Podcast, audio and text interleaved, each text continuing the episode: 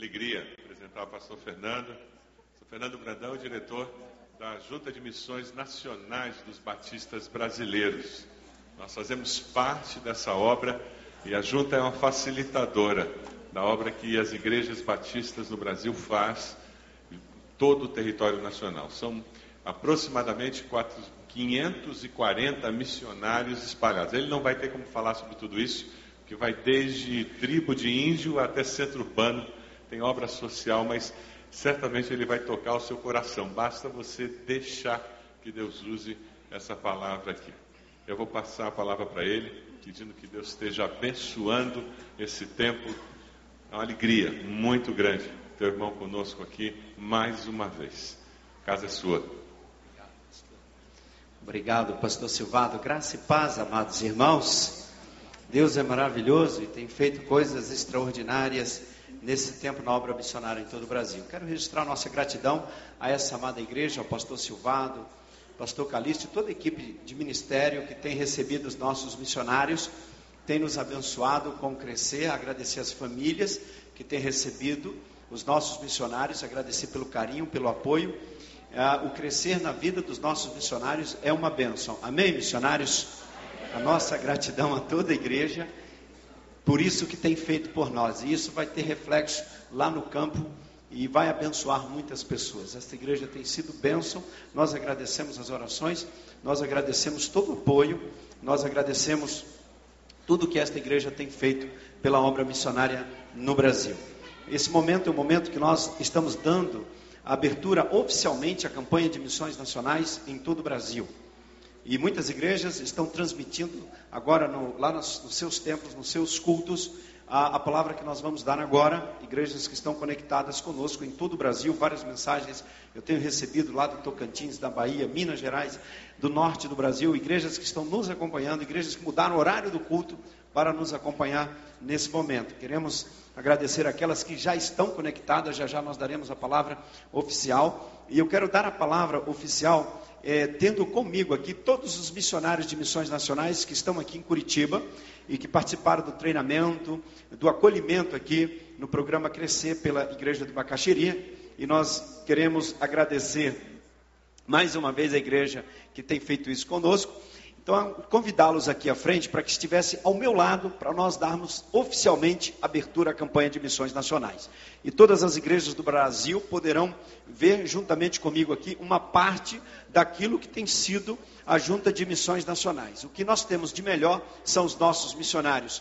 São preciosidades, são vidas que o Senhor tem abençoado. Eu queria que vocês chegassem mais aqui para ficarem juntos de mim, aqui alguns atrás de mim, para que nós pudéssemos falar a todo o Brasil é, nesse momento de abertura oficial da campanha de missões nacionais. Eles estão aqui conosco porque participaram de um treinamento especial aqui é, oferecido pela igreja durante toda a semana e também treinamento com a nossa área de missões que esteve aqui durante é, essa semana que está terminando, terminou ontem. Graças damos ao nosso Deus pela vida de todos os nossos missionários. Minha vida, impacto para a nação. É o tema da nossa campanha este ano. Mas não é apenas um tema para promovermos um, uma campanha missionária para levantarmos uma oferta. É um tema que nos compromete, que nos envia, que nos desafia, que nos impõe um estilo de vida. Vida que impacta, vida que transforma outras vidas pois Jesus nos enviou para transformar vidas. Quero cumprimentar, quero saudar todas as igrejas batistas do Brasil que nesse momento estão conectadas conosco. Agradecer aos pastores, agradecer aos promotores de missões, agradecer aos irmãos que estão nos acompanhando neste momento. E a minha palavra, como sempre tem sido, neste momento é de que não vamos recuar, nós vamos avançar. E eu queria pedir que os missionários aqui comigo dissessem numa só voz: Não vamos recuar, vamos avançar. Vamos juntos? Não vamos recuar, vamos avançar. Amém. Brasil Batista. Esta é a posição de missões nacionais. Não iremos recuar em hipótese alguma, mas nós iremos avançar na conquista da pátria para Cristo. Quero agradecer a abertura da campanha de missões nacionais agora na sua igreja, pastor. Que Deus o abençoe e estamos esperando uma grande campanha, a maior da história de missões nacionais, porque temos muitos desafios e precisamos avançar. Quero agradecer aquilo que foi feito durante o ano que passou. Avançamos, avançamos no envio de missionários para o sul do Brasil, enviamos missionários para o Nordeste, para o Norte, para todas as regiões do Brasil. Avançamos na, com a Cristolândia, avançamos enviando missionários para as comunidades ribeirinhas, avançamos em várias cidades do nosso Brasil, mas precisamos avançar muito mais. Há milhões e milhões de brasileiros que precisam ser alcançados com a palavra de Deus. Por isso, precisamos de uma grande campanha para mantermos aquilo que já temos e avançarmos mais ainda. Precisamos enviar muito mais missionários para as comunidades ribeirinhas na Amazônia. Há milhares e milhares de comunidades ribeirinhas isoladas. São 6 milhões de pessoas vivendo na Amazônia brasileira que estão nas comunidades ribeirinhas e que precisam ser alcançadas. Precisamos enviar mais missionários para atuar entre os grupos étnicos que estão no nosso país, entre os indígenas, para os centros urbanos. Precisamos ampliar as cristolândias em todo o Brasil. Precisamos bater de frente com as drogas, proclamando o Evangelho de Cristo Jesus. Não podemos recuar, temos que avançar.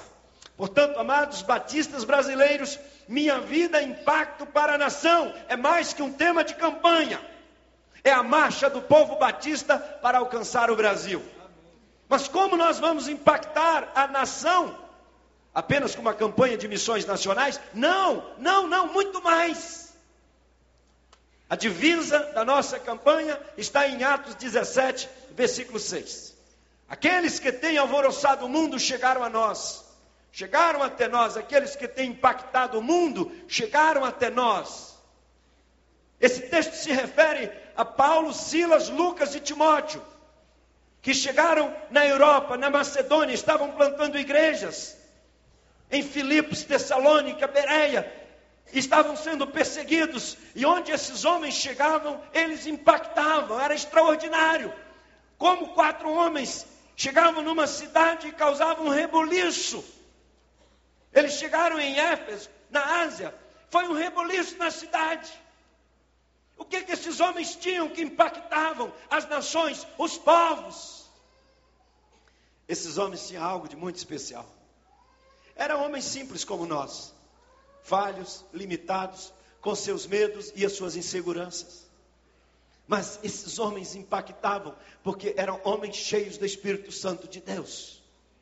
Nós só impactaremos a nossa nação com igrejas cheias do Espírito Santo de Deus, púlpitos cheios do Espírito, líderes cheios do Espírito, homens e mulheres cheios do Espírito, famílias cheias do Espírito, casais cheios do Espírito de Deus. Porque o poder do Espírito em nossas vidas nos capacitará para impactar a nação. E é o mover do poder de Deus que impacta. Batistas brasileiros, se a nossa denominação não for cheia do Espírito Santo de Deus, nós não impactaremos a nação. Se nós não estivermos na direção do Espírito, sob a direção do Espírito, na dependência do Espírito, nós não vamos impactar nação nenhuma. Nós poderemos ter rios de dinheiro, milhões e milhões de dinheiro. A nossa campanha pode atingir um bilhão de reais, não, não fará impacto algum se nós não estivermos cheios do Espírito Santo de Deus. Não é o dinheiro que impactará esta nação, mas o Espírito de Deus que impactará esta nação. Eles impactavam porque eram homens cheios do Espírito impactavam porque eles tinham a visão de compaixão do Senhor Jesus. Esta visão que Jesus demonstrou e ao enviar os seus discípulos, ele disse: Vocês vão, com autoridade, vocês vão pregar, ensinar, vocês vão curar, vocês vão expulsar os demônios, e vocês vão abençoar também os leprosos, que era a escória da sociedade. É impressionante como a agenda de Jesus contempla todo mundo. Os leprosos eram o que tinha de pior. Mas quando Jesus estabelece o seu planejamento estratégico e envia a igreja, a primeira viagem da igreja, a primeira incursão missionária da igreja, Jesus, nas diretrizes, diz: não esqueçam dos leprosos, cure-os, impacte-os, transforme-os, transforme-os, abençoe-os. Porque a visão dele era de compaixão, de amor. Se nós não tivermos compaixão para com os que perecem nas trevas em nosso Brasil, nós não vamos impactar essa nação. Se não tivermos compaixão daqueles que estão vivendo sem Cristo, nas grandes cidades, nas pequenas, cidades do Brasil, na zona rural, nas comunidades ribeirinhas, nas ruas, nos presídios. Há mais de meio milhão de pessoas vivendo nos presídios do nosso país. Se não tiver compaixão, não vamos impactá-los.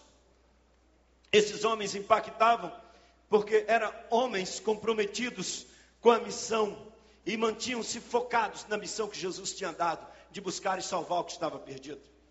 Estes homens, eles davam o melhor o melhor de si. Eles dedicavam o melhor às suas próprias vidas. E eles tinham situações as mais adversas. Paulo e Silas foram presos, em Filipos, apanharam, estavam no cárcere, estavam lá com fome, e meia-noite esses homens estão cantando, louvando, orando, celebrando o Senhor. O que isso, irmãos?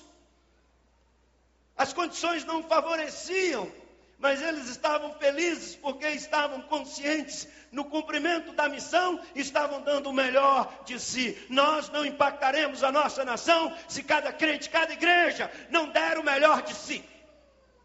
O melhor da nossa oração, o melhor do nosso testemunho, o melhor do nosso investimento. Tudo precisa ser investido no mundo, nas trevas, no meio das trevas, para resgatarmos almas para Jesus. Em João 3,16 a Bíblia diz que Deus amou o mundo, Deus teve compaixão e Ele deu o melhor, Ele deu o seu filho. E enviou seu filho para nos salvar. Deus deu o melhor pelos pecadores. Deus deu o melhor. E a igreja deve dar o melhor. A sua igreja, pastor, aí onde você está, na sua comunidade, tem que dar o melhor. As melhores mensagens devem ser pregadas para o mundo. As melhores, os melhores investimentos da igreja devem ser investidos no mundo para ganhar almas para Jesus. As melhores músicas devem ser cantadas no mundo. As melhores apresentações dos coros devem ser para o mundo. O melhor da igreja precisa ser investido no mundo. Porque Jesus, ele veio porque o Pai nos amou e Deus investiu melhor na vida dos pecadores, na minha e na sua. Estávamos no mundo afastados de Deus, sem esperança. Mas Deus nos amou. Esses homens impactavam porque eles davam o melhor pelos pecadores, cheios do Espírito, com a visão de Jesus, a visão de compaixão, dando o melhor. Eles também impactavam porque eles tinham uma mensagem poderosa, a mensagem do Evangelho de Jesus, conforme diz Paulo em Romanos 1,16. Eu não me envergonho do Evangelho, porque é o poder de Deus para a salvação de todo aquele que crê. E Paulo não tinha vergonha do Evangelho. O Evangelho era bom mesmo e continua bom, extraordinário, que transforma em impacto. Maravilhoso. Paulo não tinha vergonha do Evangelho. Paulo chegou diante de príncipes, de reis, e lá ele testemunhou do Evangelho. Lá ele falou da graça de Jesus, da graça de Deus, falou do poder de Jesus, da ressurreição. E um deles Diz Paulo: por pouco você não me persuade. E um dos reis diz: Paulo, você está louco. As muitas letras te fazem delirar. Não, Paulo não delira. Paulo está cheio do Espírito. Paulo tem a visão de compaixão. Paulo está dando melhor. E Paulo está proclamando o poder do Evangelho de Jesus. Por isso que impacta. Ele não tinha vergonha diante dos reis, ele pregou o evangelho em qualquer circunstância, para qualquer povo, em qualquer lugar. Paulo não tinha vergonha, ele pregava o evangelho de Jesus, que é o poder de Deus. Pastores, igrejas batistas do Brasil, nós impactaremos essa nação pregando o Evangelho que é o poder de Deus. O Evangelho de Jesus não é água com açúcar, não é mensagem de autoajuda, é mensagem poderosa que leva o ser humano a nascer de novo uma nova criatura, onde Jesus colocará o seu nome no livro da vida e o Espírito de Deus passará a habitar nesta pessoa para sempre. Só quem pode fazer isso é o poder do Evangelho de Jesus. E mais nenhuma outra mensagem, nenhuma outra. Minha vida, impacto para a nação. Vamos juntos, missionários? E se depender de nós, amados irmãos batistas brasileiros, em cada cantinho dessa nação, o Evangelho chegará e vidas serão impactadas, porque nós iremos planejar, trabalhar, dar o melhor das nossas vidas, daremos a última gota de sangue para alcançarmos essa pátria com o evangelho poderoso de Jesus que transforma. A todos os batistas brasileiros, a nossa gratidão. Às igrejas, aos promotores de missões. Quero dizer a cada um de vocês, irmãos, que estão nos acompanhando agora, eu quero olhar nos seus olhos e dizer: meu amado irmão, nós não podemos falhar. Se falharmos, será uma tragédia. Se recuarmos, muitas vidas se perderão. E nós não podemos recuar em hipótese alguma, porque nós somos a igreja de Jesus, sal e luz. Nós somos a igreja, sal e luz. E esse, este sal, esta luz, onde chegam, impactam, transformam. A luz, ela pode ser, pode ser pequena. No ambiente cheio de trevas, se você acender uma luzinha, ela vai iluminar. E ela fará diferença. Um palito de fósforo aceso no meio das trevas fará diferença. Então, meu amado pastor, minha amada igreja, por menor que seja a sua comunidade, não importa o tamanho da sua igreja, ela é luz e no meio das trevas onde ela está, ela pode brilhar, ela pode fazer a diferença. A, a, a luz sempre vai prevalecer sobre as trevas, independente se é um farol ou se é uma lanterninha. A luz prevalece sobre as trevas e faz a diferença. Minha vida, impacto para a nação. O que Deus tem feito nesse tempo? tem feito coisas extraordinárias, irmãos. Coisas maravilhosas, o poder do Evangelho tem se revelado de uma forma extraordinária na vida de tantas pessoas, de tantas vidas. Nós tivemos uma experiência recente ali em São Paulo, nesse, nesse ministério chamado Cristolândia, uma experiência linda, com a abertura da Missão Batista Cristolândia lá dentro da Cracolândia. E agora estamos expandindo para o Brasil todo. Mas temos outros desafios, como ah, os ribeirinhos. Estamos com um grande projeto de avanço para alcançar as comunidades ribeirinhas da Amazônia. O projeto Radical Amazônia tem sido uma coisa, um milagre de Deus. E na semana passada nós negociamos uma área enorme para estabelecermos a nossa base de treinamento missionário na Amazônia, para alcançarmos milhares de comunidades ribeirinhas que precisam ser alcançadas. Temos as etnias no nosso país que precisamos avançar muito mais enviando missionários para alcançar chineses, japoneses, africanos, bolivianos, as centenas, milhares deles vivendo dentro da nossa nação. Os povos árabes, milhares e milhares vivendo dentro da nossa nação. E nós precisamos alcançar todos esses povos. Não podemos, não podemos recuar. Precisamos avançar muito mais no sul do Brasil, estrategicamente em Santa Catarina e no Rio Grande do Sul. O Rio Grande do Sul tem sido tomado pela macumbaria. Irmãos, precisamos plantar muitas igrejas no Rio Grande do Sul. Precisamos alcançar o litoral do Nordeste. Precisamos ter projetos missionários nas BRs do nosso Brasil. É vergonhoso para a nossa nação ter tantas meninas se prostituindo às margens das BRs da nossa pátria. Viajava outro dia pela BR-116 entre a Bahia e Minas Gerais e à noite, passamos a noite, eu e alguns irmãos da junta de missões, e na margem da BR, meninas de 7, 8 anos de idade, subiam no caminhão, na, na cabine, cabine do caminhão, por um real, dois reais, cinco reais, para ficar ali com os caminhoneiros, irmãos, isso é uma vergonha para nós como igreja. Precisamos ter missionários trabalhando ali, projetos para alcançar essas crianças. Não há honra e não há glória para nação nenhuma, tendo meninas de sete anos de idade se prostituindo em tantos lugares. Atraindo europeus para o litoral brasileiro atrás de sexo com criança. Crianças, em nome de Jesus, nós temos que ter uma voz profética e uma ação espiritual para impactar esta nação, para que isso não aconteça. Isso não é de Deus.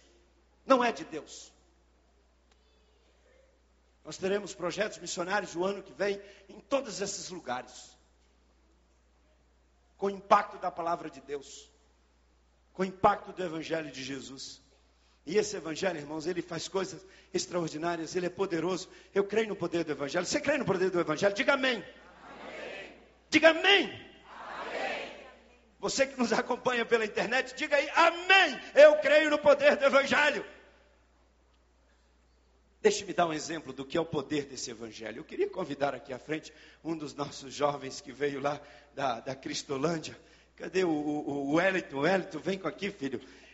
O Wellington é um testemunho vivo do poder do evangelho de Jesus, irmãos. Que uma das coisas que mais nos amedrontam nos nossos dias, um dos gigantes, um dos terrores do nosso Brasil e da sociedade moderna, são as drogas. O reino das trevas tem um ministério: matar, roubar e destruir. E uma das estratégias deste ministério de matar, roubar e destruir é, são as drogas.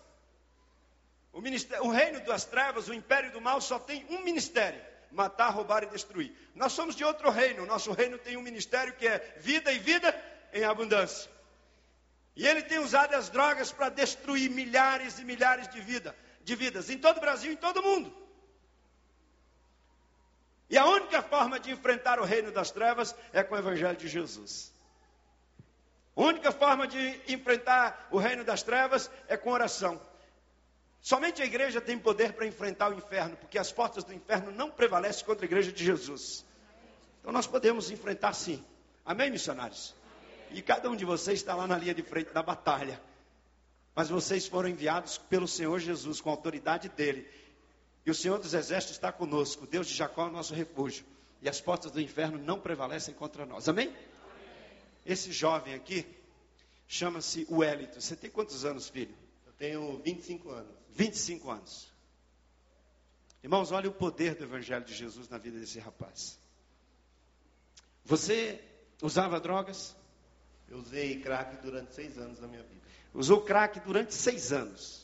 Usou muitas drogas. Usou só crack ou usou mais alguma coisa? Não, usei crack, cocaína, êxtase, álcool. Tá bom, tá bom, tá bom. Só isso aí, cocaína, êxtase e, e crack. Só isso aí já causa um estrago na vida de uma pessoa. Mas você usava eventualmente? Eu usava todos os dias da semana. Eu fui parar na Cracolândia. Você usava sete dias por semana drogas? Sete dias por semana, 24 horas por dia. Meu Deus, sete dias por semana, 24 horas por dia usando drogas e vivia nas ruas da Cracolândia. Como é que você vivia nas ruas da Cracolândia? Como é que era a sua vida lá nas ruas da Cracolândia? A minha vida ali nas ruas da Cracolândia, eu virei literalmente um mendigo. Eu catava do lixo para sobreviver, roubava. Ah, muitas das vezes eu chegava a até me prostituir também por causa da droga, do vício. Era um zumbi. Era um zumbi. Mas. Tinha esperança? Não. Eu não tinha força para sair daquela situação. Não tinha forças para sair daquela situação. Você, você, chegou a pesar, quantos, quantos quilos você pesava quando chegou na Cristolândia? Eu cheguei na Cristolândia com 46 quilos. 46 quilos. Jovem. Olha a vida desse rapaz, irmãos. Qual a esperança dele? Se tivesse morrido. Era só mais uma estatística. Seria talvez até para alguns, seria bom que limparia as ruas. Porque as autoridades têm vergonha de, dos que estão nas ruas das Cracolândias desse Brasil. E não sabem o que fazer. As autoridades têm vergonha. São Paulo, dois anos, ano passado, a prefeitura encheu lá uns 10 ônibus e levou todo mundo lá para a periferia da cidade, soltou todo mundo lá. E voltou, a turma voltou toda lá para o mesmo lugar. Mas o Evangelho de Jesus te alcançou. E o que, que aconteceu que o Hélito deu essa guinada na vida, saiu do lixão, saiu da cocaína, da, do êxtase, da, do crack, saiu dessa situação terrível que estava lá, seguro. O que aconteceu? No meio daquele cenário de trevas, de tristeza, eu conheci a Cristolândia. Naquele, naquele mesmo lugar, eu vi o banner no fundo da missão que diz: E conhecereis a verdade, e a verdade vos libertará e eu fui liberto. Eles me estenderam a mão, me ajudaram, me encaminharam para a clínica, passei pelo processo de desintoxicação e retornei para Cristolândia. E o que, que o Hélito hoje vive? Como é que está a sua vida, filho? E Deus tem feito uma grande obra na minha vida. Hoje eu sou seminarista, faço faculdade, de, Faculdade Teológica Batista em São Paulo. Você é aluno da Faculdade Teológica Batista de São Paulo. Isso. Das ruas da Cracolândia para as salas de aula da Faculdade Teológica de São Paulo. Isso. Do crack, do êxtase, da maconha, do lixão, para estudar teologia, estudar a palavra de Deus e se preparar para a obra missionária. Amém. Isso é um milagre, irmãos. Você sabe por que isso é possível? Isso não é técnica humana, não. Isso não é terapia humana, não. Isso é o poder do Evangelho de Cristo Jesus. Vai casar? Deus, quando faz a obra, faz por completo. Me deu uma noiva de Deus, irei me casar dia 17 de dezembro. Que, que coisa extraordinária. Amém. Amém. Deus é maravilhoso. Meu irmão, fala comigo assim. Deus é maravilhoso. Vamos lá? Deus é maravilhoso. Amém. Deixa eu mostrar um outro poder. Vou mostrar outro testemunho do poder do Evangelho de Jesus. Eu queria convidar o Gilvan aqui. O Hélio é outro. Você está engordando, viu, Hélio? Você está precisando fazer caminhada, viu? Deus seja louvado. Porque depois de casar vai engordar mais ainda, viu, filho? Que Deus te abençoe. O Hélito, você é uma alegria para nós. Você é uma alegria. Deus te abençoe. E aí o que, que vai acontecer? Ele já é um dos líderes lá na Cristolândia, em São Paulo. Ele está estudando na teológica. Inevitavelmente, Deus está dirigindo todo esse processo, mas ele vai se tornar missionário de missões nacionais. Vai ser seu missionário, missionário dos batistas brasileiros, do lixão da Cracolândia para ser missionário dos batistas brasileiros. Só o poder do Evangelho de Jesus. E você, filhão, que bom te ver aqui. Você também está ficando forte, está ficando cada dia mais bonito, mais forte. Hein? Deus é bom mesmo. Como é que é seu nome? Seu Gilvan. Sou Gilvan, tenho 21 anos. 21 anos. Olha só, irmãos, 21 anos. Eu sei que tem muitas famílias desse Brasil sofrendo com seus filhos. Estão vivendo nas drogas. Irmãos, o Brasil é o segundo maior consumidor de drogas do mundo, só perto dos Estados Unidos. E esse problema está batendo na porta das nossas igrejas. Outro dia um pastor me ligou, eu estava saindo da junta de missões, oito da noite, ele me ligou e me disse, Fernando, me ajuda, meu irmão está envolvido com drogas, ameaçado de morte pelo tráfico, o que é que eu faço? Eu enviei um missionário nosso para resgatá-lo, esse, esse moço está sendo batizado agora em setembro. É irmão de um pastor, um dos líderes da nossa denominação. Impressionante. As drogas estão fazendo um estrago no nosso Brasil, na nossa juventude. E ainda me aparecem alguns líderes defendendo causas como a maconha. Tanta causa nobre para se defender e alguns líderes da nossa nação aparecem para defender a causa da maconha. Eu queria levar alguns líderes do Brasil para trabalhar na Cracolândia conosco, lá em São Paulo. Eu queria levar alguns líderes políticos para ajudar a tirar essa turma da rua. Eu queria levar alguns ex-presidentes do Brasil para me ajudar lá na Cracolândia de São Paulo. Que provavelmente ele nunca foi lá tirar alguém de lá. Queria levar alguns ministros de, do governo brasileiro lá para me ajudar. Que aliás nós trabalhamos sem receber um centavo do governo. É tudo com a oferta do povo batista brasileiro, dos crentes, dos servos do Senhor Jesus e de outras igrejas evangélicas também que têm nos ajudado. Aliás, até um padre está nos ajudando lá. O padre levou uns empresários lá da igreja católica, pastor Silvado, eu acho que era União Masculina Católica, missionária deles. E aí o padre Mauro lá, ele tem ido lá. Eu sei que ele, a igreja católica deve ter uma pressão nele lá, porque ele andou meio sumido lá, mas ele tem ajudado a gente lá, leva às vezes comida lá da paróquia para ajudar a gente a tirar. Irmãos, é uma batalha. Nós não vamos recuar, não. Nós estamos com Jesus. Eu, disse, eu tenho dito o seguinte: eu não tenho medo da cocaína e do crack, não. Porque o Evangelho de Jesus é mais poderoso.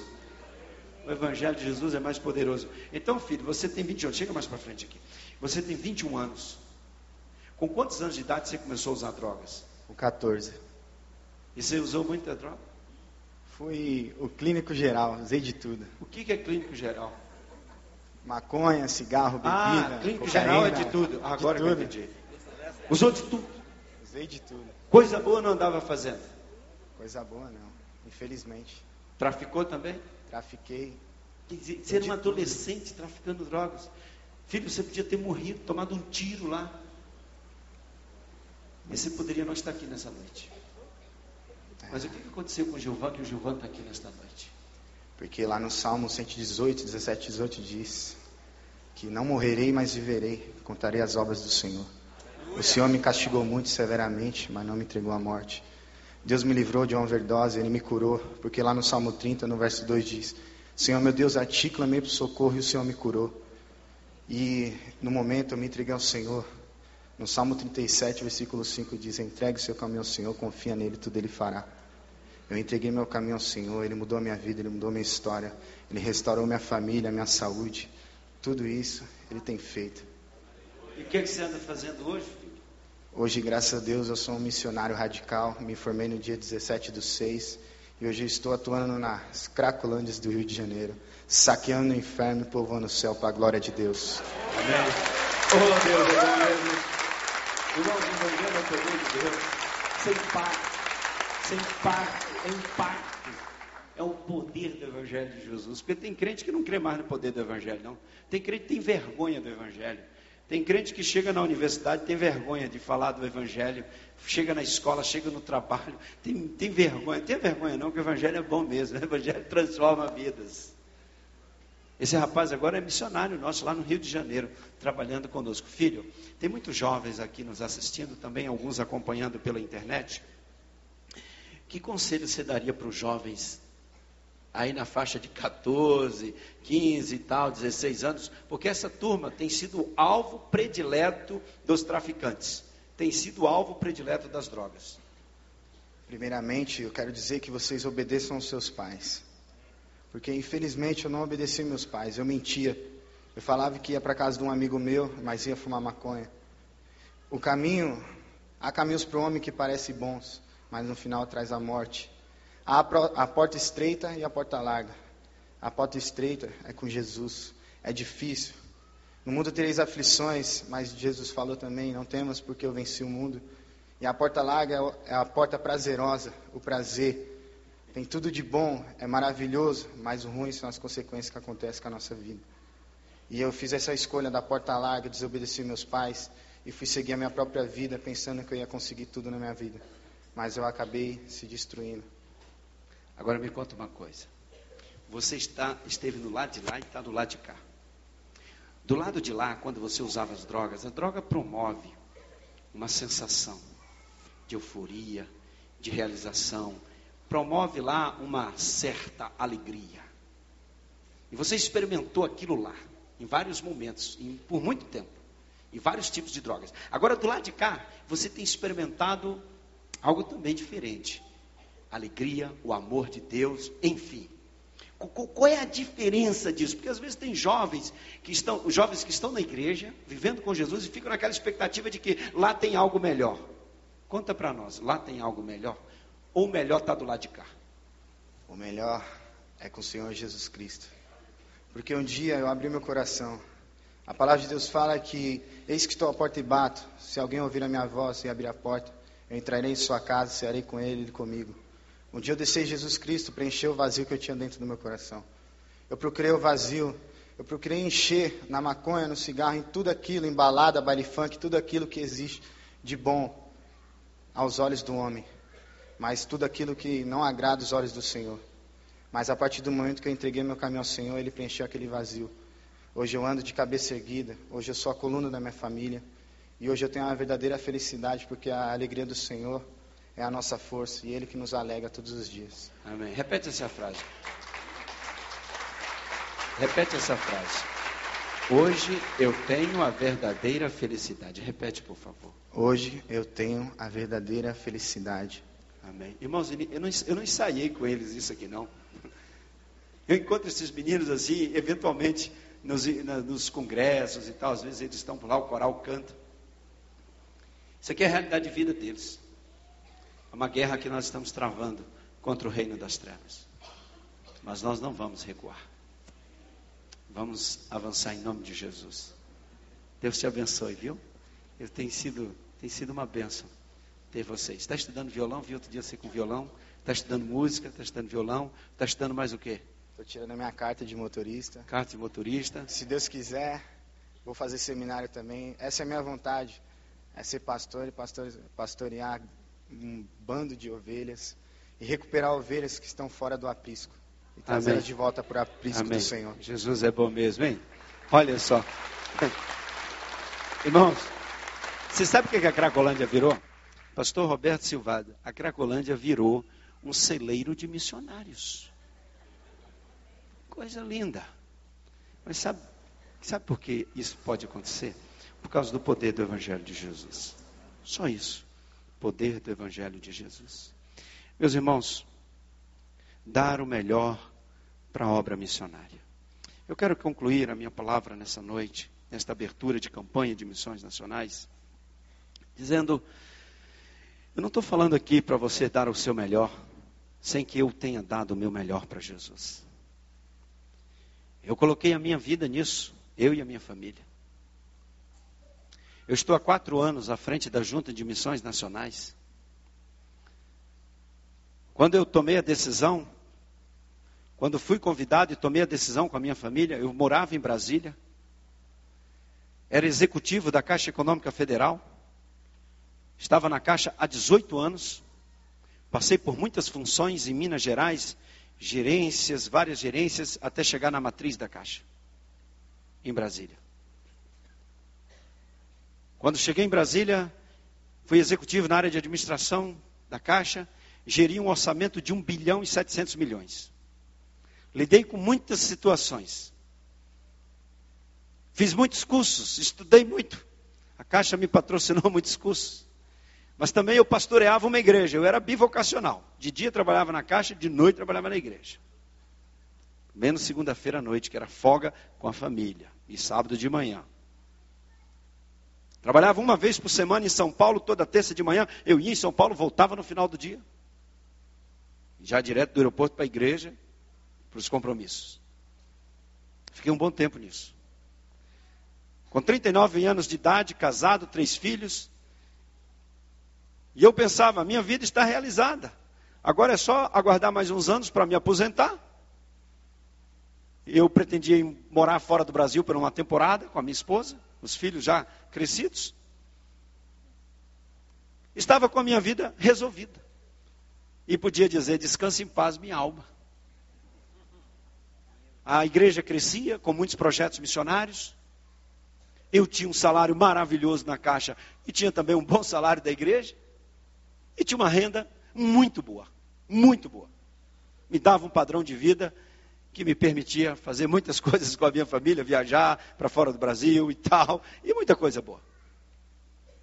E nesse tempo Jesus me chama para missões e para assumir a junta de missões nacionais, cheias de problemas, cheias de dificuldades. Eu era desconhecido nacionalmente. E quando recebi esse convite, a primeira reação foi: eu nem vou orar, porque Deus não quer isso para mim. Você acha que Deus vai fazer a gente andar para trás? Vou mudar para o Rio de Janeiro com a minha família, recomeçar a vida do zero? Nada, já lutei muito, já conquistei o que tinha que conquistar. Aceitar o convite da Junta de Missões Nacionais representaria perder em torno de 70% do meu salário, 70% da renda com três filhos. Quem quer? Eu não sou bobo, nem você, meu irmão. E ainda morar no Rio de Janeiro, minha esposa dizia assim: o Rio é o último lugar que eu quero morar. E você morar numa cidade que a sua esposa, meu irmão, em lugar nenhum você vai morar se sua esposa não estiver feliz, porque a sua vida vai ser uma loucura. Primeiro compromisso do marido é fazer a esposa feliz. Presta atenção nisso. Se sua esposa não estiver feliz, você pode ter sucesso em tudo na vida. Se você não estiver bem em casa, não tem, não tem sucesso nenhum. Eu não ia mudar para o Rio de Janeiro se minha esposa não quisesse morar lá de jeito nenhum. E eu disse, nem vou orar. É só uma semana ou duas e eu respondo isso dizendo, obrigado pela honra do convite, mas esse negócio não é para mim. Jesus tem outros planos. E compartilhei com a esposa. Mas aí ela diz assim: Mas nós vamos responder sem fazer uma oraçãozinha pelo menos. Aí nós vamos mentir na resposta. Então tá bom, vamos fazer uma oraçãozinha só, uma vez só. Deu no que deu. Uma oração, umazinha. Aí eu coloquei logo cinco, cinco obstáculos para Deus. Eu botei cinco desafios para Deus. Eu falei, se o senhor responder cada um desses, eu quero ver. Aí eu botei uns bem, bem difíceis, assim, bem, bem mesmo. Eu falei, Deus não vai responder isso. E um deles era converter o coração da minha esposa e dos meus filhos para ir morar no Rio. Eu falei assim: eu quero ver você converter o coração dessas meninas para deixar Brasília com a realidade que nós temos para ir morar no Rio. E dei uma semana para Deus, diz até domingo, meio-dia. Se o senhor não falar nada, acabou. Eu não estou fora disso. Deus não quer isso para mim. Irmãos, eu lutei muito na vida. Eu nasci no interior da Bahia, eu nasci na roça. Meu pai perdeu tudo, fez negócios errados lá, vendeu a fazenda, perdeu tudo. Nós vivemos muitas dificuldades. Saí de casa para estudar em Minas, lutei, conquistei um monte de coisa na vida. Agora eu ia largar tudo isso para ir para o Rio de Janeiro, pegar a Junta de Missões Nacionais, que estava quebrada. Deus não faz isso comigo, não. Deus não ia fazer isso comigo, não. Eu acreditava eu. Aí eu coloquei logo um obstáculo, ele não vai resolver isso. Aí a semana passou e eu feliz, quando foi no sábado de manhã, deitado, estava no meu quarto lendo, e entra, entraram minha esposa e minha filha mais velha, a Fernanda, com 16 anos naquela época, chorando, e me deu um frio na barriga, e a Fernanda disse assim, pai, não sabemos a decisão, a, a, parte principal dessa decisão certamente é sua, mas a nossa parte, Deus já falou conosco, se nós não aceitarmos esse convite, vamos ser infiéis ao Senhor. Aí eu dei um pulo da cama assim e disse para ela: Vocês têm ideia do que é isso? Vocês estão achando que isso é brincadeira? Vocês acham que isso é uma semana, um mês, um ano? Isso é uma loucura. Nós vamos mudar para o Rio. Esse negócio de denominação, eu vou viajar muito. E o negócio é uma loucura. E vocês não têm ideia do que é isso? Vocês têm certeza? O padrão de vida nosso vai cair, vai mudar um monte de coisa aqui em casa. E a Fernanda disse assim: Pai, só duas coisas são importantes para nós: que a nossa família esteja unida e vivendo no centro da vontade de Deus. O resto é o resto. Não teve jeito, irmãos. Deus pegou a gente. Eu dei o meu melhor. Eu perdi a minha vida. Você está olhando para uma pessoa que já morreu. Eu morri. Eu não tenho um projeto pessoal de vida. Eu não tenho nenhum plano, nenhum projeto de vida. Eu só tenho, eu só tenho duas responsabilidades hoje. Eu só tenho duas razões para viver. Eu tenho uma minha esposa e três filhos. Eu preciso eu preciso deixar duas heranças para os meus filhos: a herança espiritual e a herança intelectual. Eu só esse compromisso que eu tenho com eles e já disse para eles: eu vou deixar a herança espiritual e intelectual e o carinho e o amor para vocês. Agora o resto vocês se virem. Vocês se virem. E a outra razão de eu viver é evangelizar o Brasil. O que eu como, o que eu visto, onde eu durmo, para mim pouca diferença faz. Eu morri, eu perdi a minha vida. Saí de licença da Caixa por dois anos, renovei por mais dois. Agora, em julho, em dia 9 de julho, eu deveria voltar para a Caixa. Meu tempo acabou e recebi várias correspondências para que eu voltasse para a matriz e tal, e tal, e tal. Aí eu fui lá no dia 7 de julho. Fiz os exames médicos, fiz tudo, o médico ficou muito resistente, perguntando se estava tudo bem na minha família, queria ligar para minha esposa e tal, porque eu estava entrando com pedido de demissão. E naquele dia, dia 9 de julho, dado baixa na minha carteira depois de 22 anos vinculados à Caixa, pedi demissão. Só tenho coisas boas de falar da Caixa, agradeço a Deus pela Caixa Econômica Federal que me abençoou muito. E pedi demissão e saí daquele prédio lá da Caixa em Brasília, só com a carteira assinada e uma folha de papel com termo de rescisão e com a mão abanando. Não recebi um centavo de rescisão porque eu estava pedindo demissão, não tinha direito a nada. Irmãos, eu perdi a minha vida. E por aceitar isso, agora se eu tivesse voltado para a Caixa, trabalhar 30 horas por semana, eu voltaria para ganhar quase o dobro do que eu ganho hoje na junta. Olha, irmãos, eu não estaria hoje aqui. Eu estou fora de casa há muitos dias. Eu preguei em São Paulo, fui para Pernambuco, preguei por lá, voltei para São Paulo, estou aqui hoje, vou chegar em casa amanhã. Amanhã eu vou chegar em casa para ver meu pessoal. Eu não estaria nessa vida. Mas eu queria falar uma coisa para vocês. Eu e a minha família, nós nunca fomos tão felizes, tão realizados, porque estamos vivendo no centro da vontade de Deus. Então eu estou nessa noite aqui. Eu estou abrindo meu coração para você nessa noite. Eu estou falando aqui, não é para você ter pena de mim, não. Eu estou muito feliz, estou realizado, eu não estou precisando de nada. Deus tem cuidado de mim. E nessa noite está aqui, não é alguém que está promovendo missões e pedindo oferta de missões, fazendo marketing missionário, não. Eu estou aqui porque Deus me colocou nesse ministério e eu perdi a minha vida. E eu queria olhar nos seus olhos e dizer para você o seguinte: dê o melhor da sua vida para Jesus, para a obra do Senhor dê o melhor da sua oração, dê o melhor da sua oferta. Não dê o resto. Você que vai ofertar para missões, não dê a sobra. Aliás, não, não precisamos de sobra na obra missionária. Só precisamos do melhor na obra missionária. Deus precisa, Deus quer o seu melhor para ser investido na salvação de vidas. Minha vida, impacto para a nação. Querido, se depender de você, essa nação vai ser impactada. Eu queria orar agora porque Deus tem mandado que oremos, Deus tem mandado o seu povo orar para por mais obreiros, por mais vocacionados. Eu preciso de muitos obreiros, de muitos vocacionados, para mandar para a Amazônia, para mandar para vários lugares desse Brasil. E quem sabe Deus está chamando você. Tem muito jovem, muito jovem que deve pensar assim: esse negócio de missões não é um bom negócio. Um dia uma mãe me procurou e disse: Olha, meu filho quer ir para missões, pastor. E ela estava chorando. Eu investi no meu filho, estudou na Universidade Federal em Brasília. E agora ele quer ir para missões. Mas esse negócio de ser missionário não ganha muito dinheiro, vai ser pobre a vida toda e não vai ser feliz. Eu disse para ela: que bênção, minha irmã. Seu filho foi chamado por Jesus, é uma honra, é glória é isso. Algumas pessoas, algumas famílias pensam assim: o filho ir para missões e para a obra de Deus é porque vai ser pobre, quer que o filho seja rico, quer que o filho alcance tantas coisas na vida, e a glória da família, o sucesso do filho. Irmãos, a vida do homem não consiste na abundância de, do que possui. É uma honra para uma família ter alguém servindo a Jesus na obra. Às vezes eu convivo, prego em igrejas, principalmente no meio de gente de classe média alta. Pessoal, às vezes, tem uma ilusão com dinheiro, com curso disso, curso daquilo. Eu fiz um monte de MBA, MBA disso, MBA daquilo, e viajei, e frequentei tantos cursos. Fiz curso da Fundação Dom Cabral, fiz curso não sei aonde. Ganhei dinheiro, tinha um ótimo salário, e achei que tinha tudo na vida, mas eu nunca fui tão feliz servindo a Jesus. Trabalho feito um condenado. Durmo pouco, viajo muito, mas nunca fui tão realizado servindo a Jesus. Você às vezes está iludido aí, não, esse negócio de igreja, de missões. Alguém outro dia falou assim, pastor, esse negócio de missões é rouba-oba, rapaz. Esquece esse negócio, volta para a caixa. Tem gente que pensa isso e fala para nós assim, no, no tete a tete. Às vezes algumas famílias mais abastadas olham com desprezo para nós como missionários. Mas eu vou falar uma coisa para vocês, missionários. Servir a Jesus no campo missionário é a tarefa mais honrosa que existe na face da terra.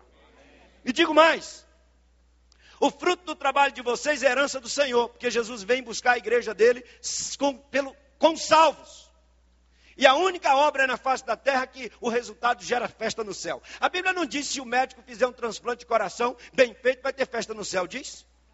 A Bíblia não diz que o advogado ganhou uma causa, vai ter festa no céu. A Bíblia não diz que o pedreiro construiu uma casa, vai ter festa no céu. Não diz se uma professora der uma aula, vai ter festa no céu. Não diz se um executivo fizer um excelente negócio, der muito lucro, vai ter festa no céu. Agora diz que se ganhar uma alma para Jesus, haverá festa no céu. E missionário ganha alma para Jesus e produz festa no céu. É a maior honra que tem, é servir a Jesus como missionário. Todo respeito às outras profissões que são importantes, viu gente? Ser médico é uma bênção, nós precisamos de vocês, advogado, todo mundo é bênção de Deus. Agora não olhe para a nossa classe missionária com desprezo, não, porque ser missionário é uma bênção, é de Jesus. Eu sei que essa igreja não olha assim, porque o pastor dessa igreja tem um sangue M positivo. E o pastor Calixto tem sangue M positivo também. Sangue M positivo é sangue missionário, irmãos. E eu sei que essa igreja ama e respira missões para a glória de Jesus. Ah, se toda igreja do Brasil fosse igual a essa, viu, pastor? Seria maravilhoso. A gente impactava essa pátria rapidinho. Deixa eu orar. Feche seus olhos. Ora comigo. Vocês ficaram firmes comigo aqui. Não me deixem só, não, viu? Eu queria que você orasse agora e tivesse coragem de perguntar uma coisa para Deus. Pai, o que o Senhor tem comigo? O Senhor me quer na obra missionária, me quer no campo? Então eis-me aqui. Pergunte para Deus, tenha coragem de ouvir a resposta. E você coloca a sua vida diante do Senhor nesse momento. Dizer, Pai, eis-me aqui. Usa a minha vida. Eis-me aqui. Se Deus tem falado ao seu coração, meu irmão, não resista. Talvez Deus esteja chamando você para ser um missionário fora do Brasil, lá na África, lá no fim do mundo, ou aqui no Brasil. Eu não sei para onde Deus vai te levar, mas Deus quer levantar pessoas entre nós e ó Deus, levanta entre o teu povo aqui, missionários e missionárias, para a glória do teu nome. Quantos aqui Deus tem falado ao coração? Fala assim, faz com a mão bem alta assim, pastor, Deus me pegou para a obra missionária. Amém, amém, amém, amém, amém. Deus abençoe, Deus abençoe. Glória a Jesus. Glória a Jesus. Deus abençoe todos vocês. Que o Espírito do Senhor esteja sobre vocês, dirigindo a vida de cada um de vocês.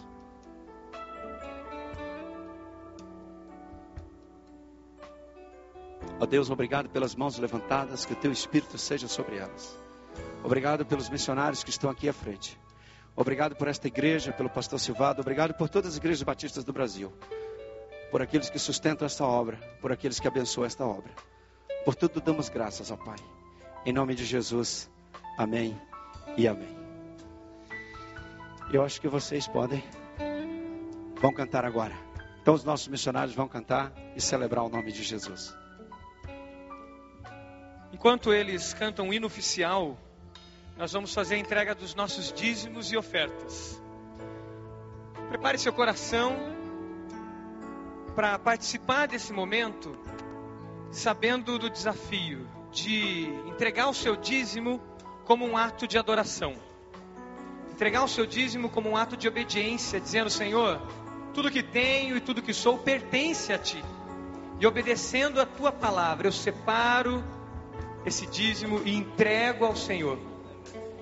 Se prepare nesse momento, para que no momento que você for ofertar para missões, que é o grande foco desse culto, você faça isso consciente de que essa semente, através da sua oferta, vai alcançar todos os lugares desse país.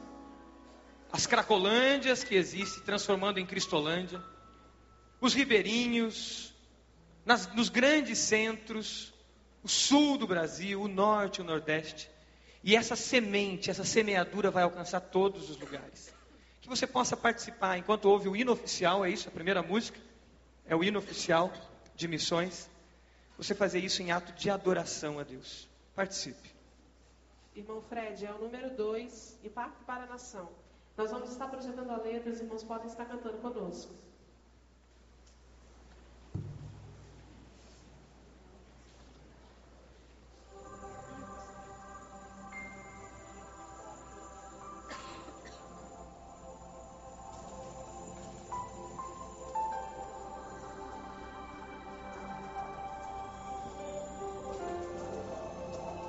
É a outra, irmão.